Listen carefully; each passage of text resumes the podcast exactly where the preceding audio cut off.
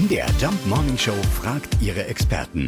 Fakt oder Fake? Ja, im Herbst sieht man keine Wespen, oder? Äh, Das fragen wir mal Rainer Hanker vom Naturschutzbund Thüringen. Das Leben in den Wespenvölkern, das erlischt jetzt. Wir hatten jetzt den Herbstanfang gehabt, jetzt werden die Tage rapide kürzer, das Sonnenlicht fehlt, die Tiere finden jetzt nicht mehr genug Nahrung. Das bedeutet aber nicht, dass ganz Schluss ist. Es bleiben noch ein paar Wespenköniginnen übrig.